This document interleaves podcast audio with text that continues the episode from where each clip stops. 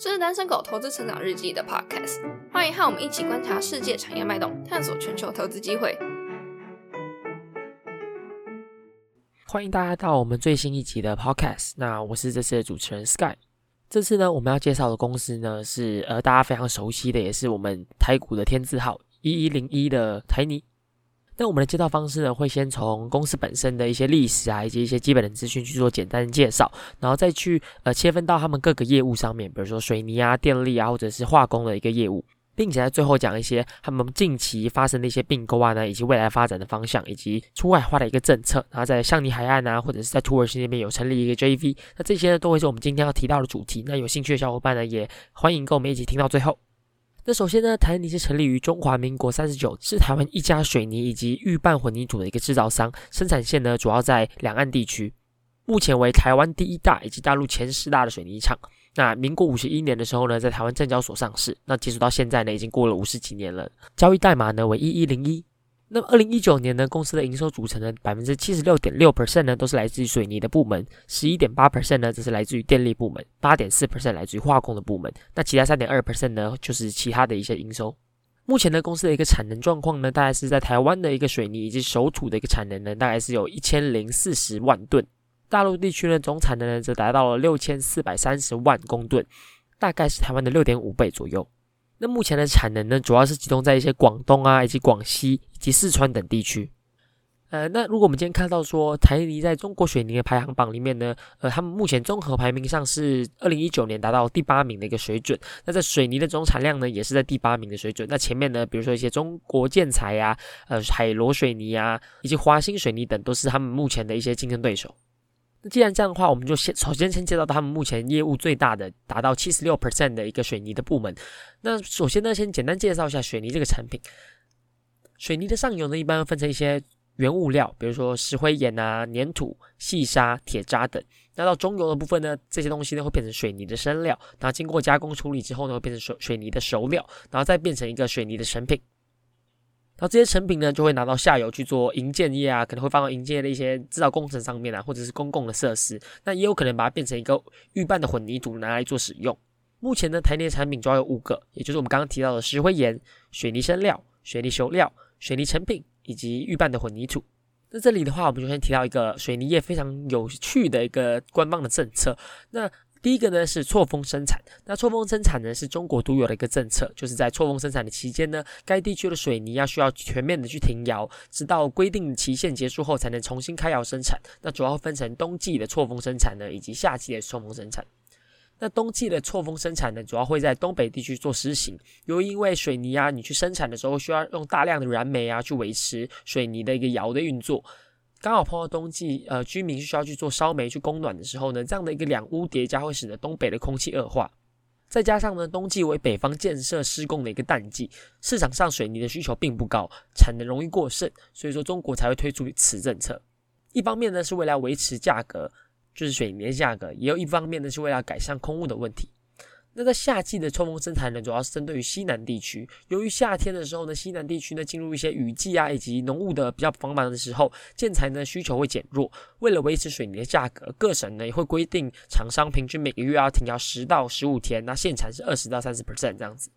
再总结一下，冬季的时候呢，冲锋生产会在东北区去做执行，那一般会维持三到四个月左右。那如果是在夏季的时候呢，则会在西南地区执行，那也是会维持大概三到四个月左右。当然这是期间啦，就是各个厂商在这个期间内会被限缩多少日呢？这这也不一定，只是在官方认证推出的时间上面，它大概就是三到四个月左右这样子。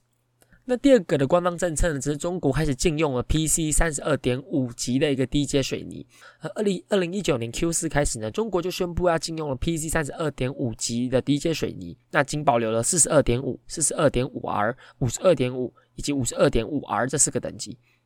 那禁用的原因呢，主要是因为目前中国市场的水泥熟料产能过剩，那改产四十二点五水泥呢，能够增加熟料的用量，同时改善了市场上的水泥品质，有效的减少过多的一个小型的水泥粉末厂，提升产业机动度，并且防范恶性竞争以及减少空污。那目前三十二点五级水泥在中国市场上占了四十 percent，那禁用三十二点五级的水泥呢，将会使得大型的水泥厂开始增加高阶水泥的产能，那预估呢每年都可以增加二点五亿吨以上。那这样的政这样的政策呢，也会使得许多只生产 PC 在这二点五级的小水泥厂被大水泥厂整备，那加速水泥产业大者的很大的一个趋势。那过去呢，其实也有人说到说，这个一个政策呢，会使得小厂商被吞并，那使得出出现大者恒大的一个趋势。那这种大者恒大的趋势呢，代表说市场上的供应者开始逐渐的变少。那这样的情况呢，水泥的价格呢，会不会是来的更稳定呢？因为在大家都知道，水泥是一个非常传统的一个产业。那如果今天水泥都能够维持一个稳定的一个价格的话，那等于说。不管是海尼啊、亚尼相关的一些水泥概念股呢，他们的股价呢，以及他们的营运表现都会变得非常稳定。那这样会不会是使得说让他们的平均估值呢会不会变高呢？原因是因为他们可能在避险的一个应用上面会来得更好，就是会撇除掉一个水泥的一个价格的波动这样子。那这也是过去有些人在猜的这件事情。那目前看起来的话，呃，的确这几天的股股价呢有往上涨，但主要不是因为这个原因，这样这可能是一个比较长期的趋势，大家也可以关注看看这样子。那目前台泥的产品呢，第一种呢就是水泥以及熟料。那目前台泥所销售的水泥呢，是以品牌水泥为代表名称。二零一九年内销水泥以及熟料来到四百二十二万公吨，那占总体产能占总体的消费量的三十七点一一 percent。那第二种的话则是混凝土。那目前呢已经成功研发出一个充填混凝土啊，呃高流动混凝土啊以及高性能混凝土等，那供应特殊工程使用。最著名的客户呢就是台北一零一以及高铁车站。好，那我们接下来呢，就进入到台泥的第二个业务，也就是电力产业。那目电力产业呢，在二零一九年的营收比重呢，来到了十二 percent。那目前呢，台湾民营的一个电力公司呢，主要有九家。那这九家之中呢，有一家就是台泥所拥有的，也就是和平电力公司。那我们在如果观察说，在二零二零年总年度台电统计的一个发电量的一个结构的话，其实百分之最大宗的还是以燃气为主，然后达到四十一 percent，燃煤呢只是来到三十六 percent，核能呢是十三 percent，但再生啊以及抽蓄啊，但再生的比重却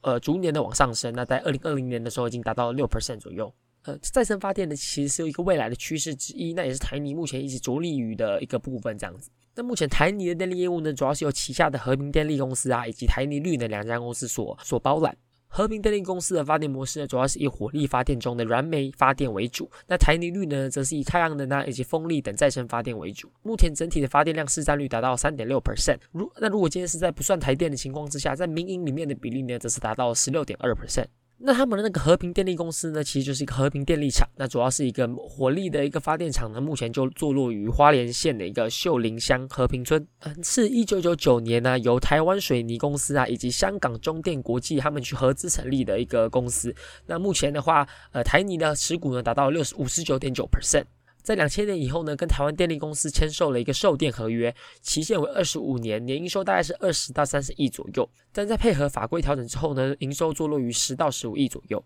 和平厂在满足了自身的一个电力需求之外呢，其他的电力呢都会贩卖给台电，去给一些北部的去做供应。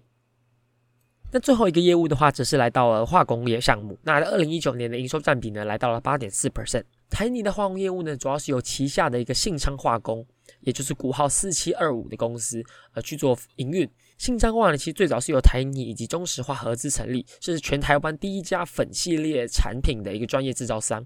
那在二零一一年的时候呢，中石化已经退出了公司的股东身份，工工厂坐落于高雄市的林园工业区内。那信昌化的营运呢，其实一直都非常的不稳定，那时而亏钱，时而赚钱。那在这样一这个情况之下呢，台泥其实在台泥最后的话，就是公开收购了子公司信昌化。那在二零二零年十一月五号的时候呢，股东临时会通过了股份转换，那并且在十一月六日的时候呢，申请终止上市。那当时呢，是以一个每股十八元为对价进行股份转换，然后并且希望能够取得信昌化一百 percent 的股权，将信昌化私有化以后去做整顿。然后，并且在二零二零年十二月的时候呢，申请了停止公发。啊，在一月十八号的时候，完成了现金的股份转换，成功下市。但在三月十九号的时候呢，台泥又公告说，它将会处分信昌化一百 percent 的股权，然后并且卖给长春树脂。那交易的金额呢，达到了二十四亿元啊，处分的净利约一亿元。那这部分的原因呢，台泥是表示说，为了考量集团的业务经营模式啊，以及财务结构。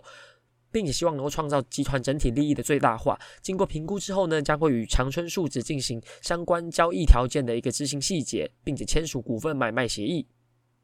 以每股十八点一八七元出售台泥持有信昌化全部的股权。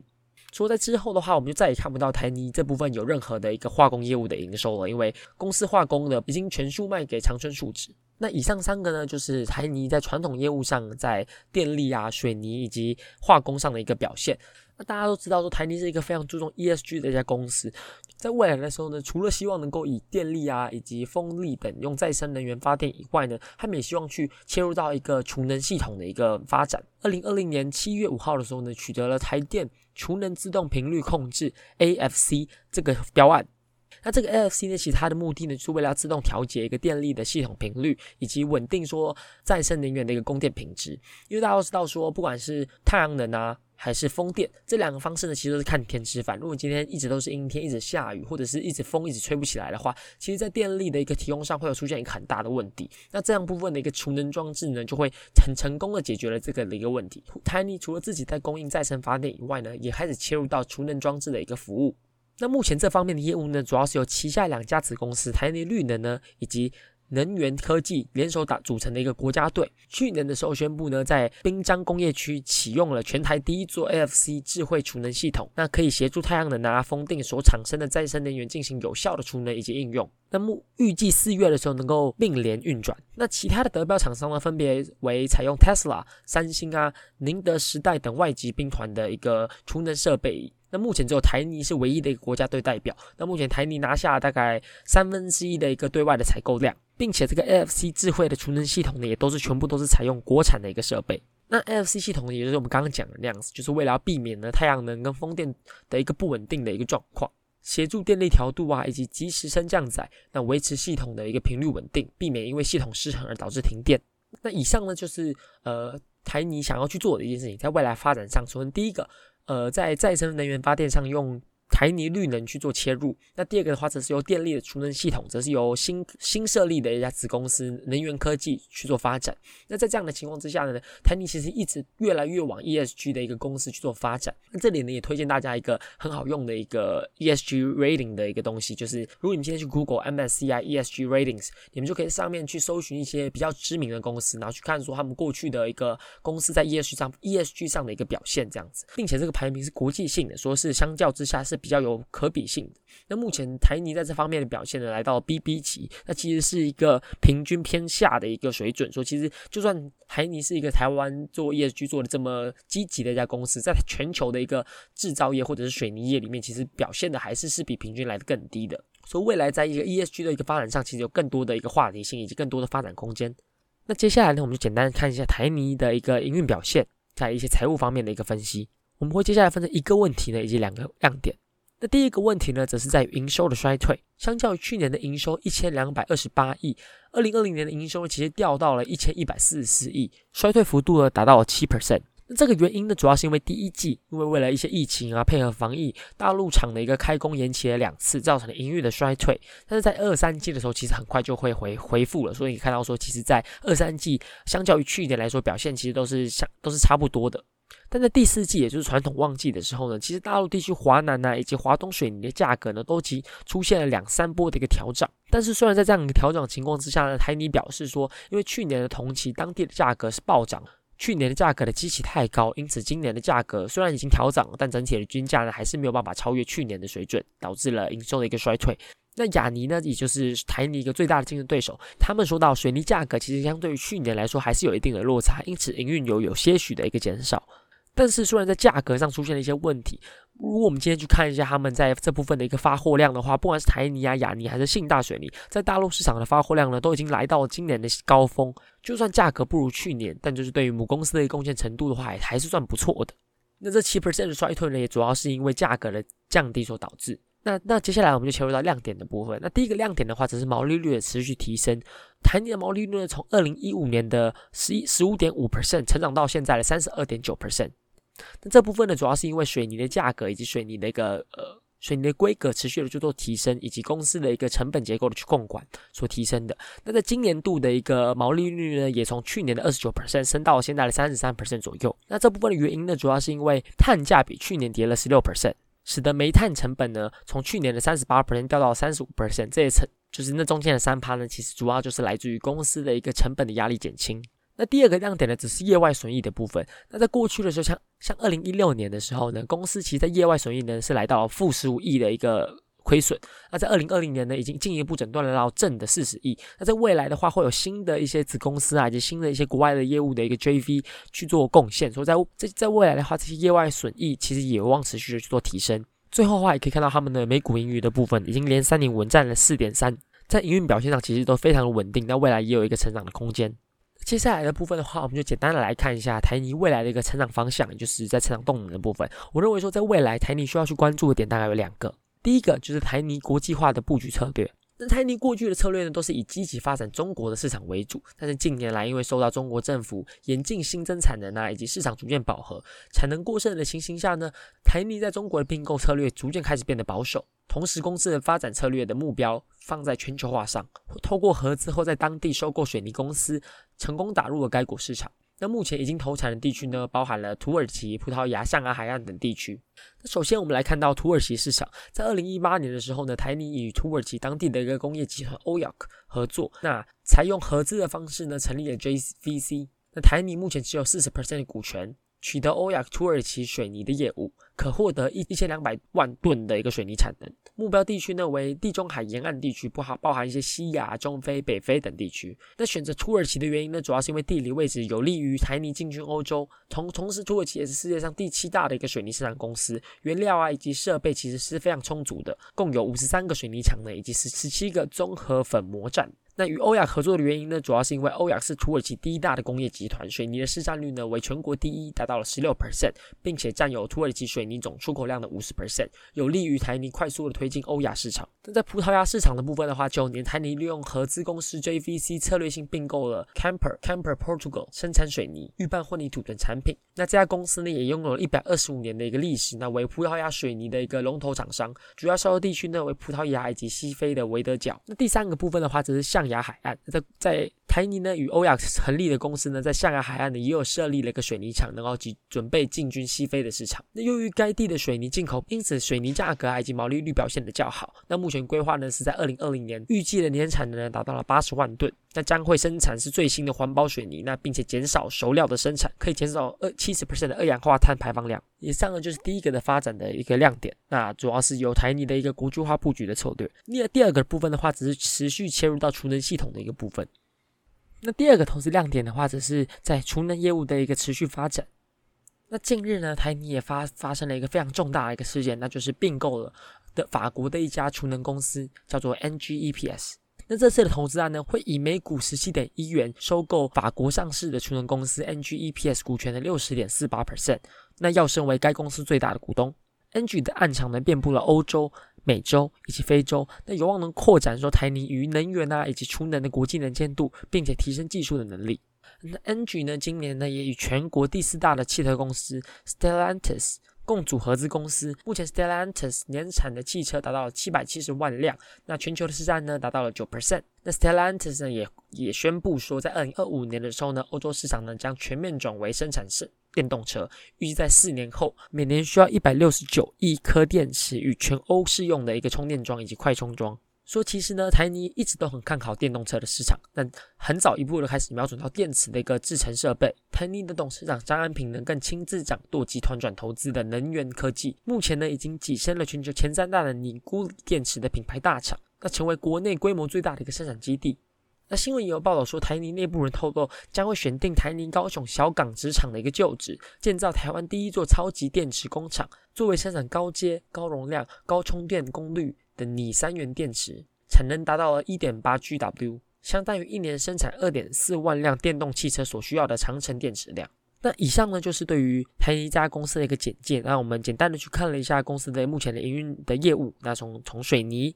电力。化工去做切入，那并且也有提到了他们的一些财务状况啊，以及一些绿能产品的一个服务，那并且也点出了比较未来比较有可能去做发展的方向。那第一个就是在水泥业务的一个出海化，以及第二就是在电力储能系统的一个切入。那针对于这家公司呢，Sky 我自己本身其实是蛮看好的，就是我觉得这家公司不管是管理层啊，还是未来公司的发展策略啊，以及他们对于 E S E S G 的注重，其实都是在台湾上市贵公司里面比较少见的。那也是符合一个传传产公司去做转型的一个方向，从一个非常传统的水泥工业，那呃逐渐的开始想要去做切入到电池的一个储能啊，以及再生发电的一个方式。近年来呢，也是在这方面的营运表现呢，也慢慢的展露出来，所以认为说这家公司在未来的一个发展的营运上呢，其实都是非常不错的。对，那投资人们，那大家呢都可以持续的去关注这这档股票。好，那以上呢就是今天所有的内容呢。下次想要听到什么样的一个主题，怎么样的一个公司是或者是什么样的产业，都可以在下面留言让我们知道。那谢谢大家的收听，那这次的 podcast 就到此结束，谢谢大家，拜拜。如果喜欢我们节目的话，请帮忙留下五星好评，在 Facebook 看 YouTube 搜寻“单身狗投资成长日记”，可以找到更多丰富的内容。感谢您的收听，我们下期再见。